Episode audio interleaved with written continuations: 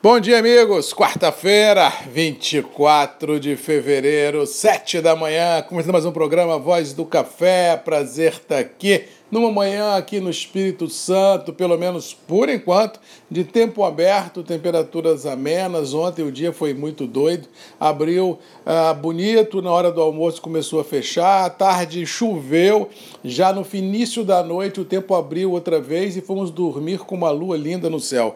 Para hoje a tônica é a mesma, ou seja, um aumento gradual ah, de nebulosidade, vislumbrando um final de semana um pouco mais chuvoso em todo o cinturão produtivo do Espírito Santo e sul da Bahia.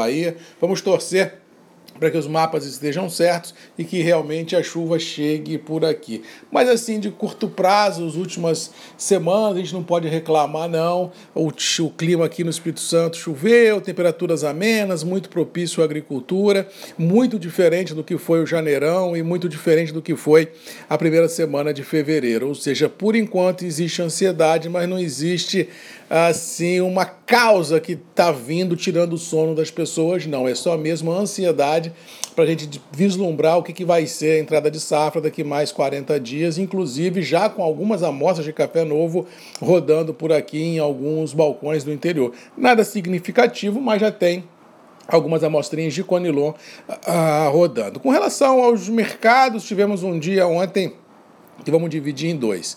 Primeiro, falar do mercado financeiro. Lá fora, sem grandes novidades, as bolsas internacionais consolidando o atual intervalo mercadológico.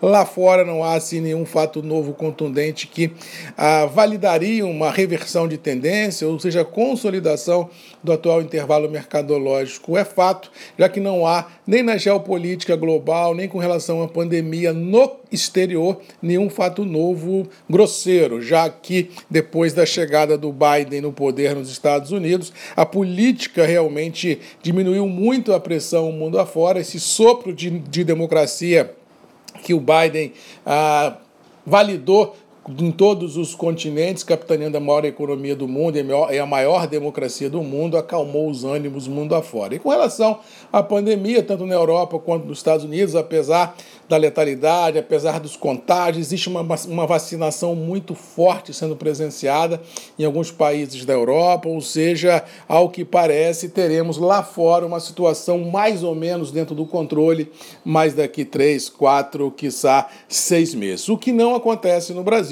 por aqui nós estamos muito longe da gente ter assim uma uma luz no fim do túnel, não há vacinação a contento, não há vacina, todo mundo muito ansioso. No interior, principalmente nas regiões centro-oeste, nordeste e norte do país, a pandemia correndo solta. Cidades também do sudeste, tanto do sul de Minas quanto do interior de São Paulo, com lockdown, colapso no sistema uh, hospitalar, realmente uma situação muito complexa no interior do país, a pandemia correndo solta, matando gente, deixando sequela e as coisas é complicadas. Só para a gente ter uma ideia, nós estamos há mais de 30 dias tendo média móvel de óbitos no Brasil apenas da Covid acima dos 1.050, 1.060, 1.100 óbitos dia todo dia, ou seja, nos últimos 30 dias, tem aí no Brasil mais ou menos alguma coisa entre 30, 31, 32 mil mortos só de Covid, fora o resto que morre,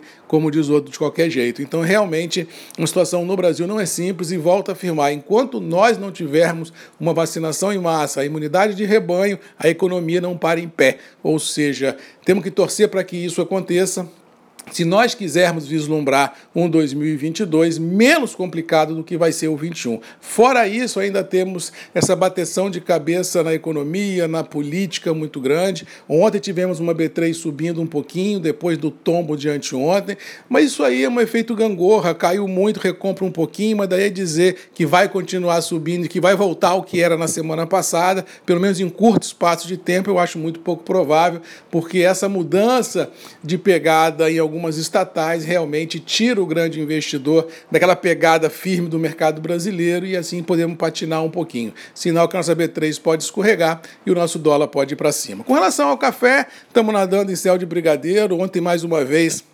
É, como diz o outro, as bolsas subiram, tanto Nova York quanto Londres, mas esse céu de brigadeiro é em função de um problema climático que vai doer no bolso do produtor. Ou seja, o melhor dos mundos seria termos bolsas subindo, termos preços remunerantes com uma grande safra. Aí sim a gente poderia dizer de fato e de direito que o produtor ia pôr dinheiro no bolso. Mas, infelizmente, a gente só vê uma recomposição de preços, tanto interno quanto externamente, quando há uma catástrofe climática que macule as produções. Ou seja, é uma situação que, por um lado, é bom, mas por outro é ruim, porque não permite a gente irradiar assim uma felicidade mais notória, já que o aumento de preços ele é fruto ah, de um prejuízo produtivo e por tabela um prejuízo do produtor. Então muito cuidado nessa hora, mas de qualquer maneira temos bolsa para cima, temos dólar sustentando o atual intervalo e temos preços internos do café firmes, tanto no imediato quanto no futurão.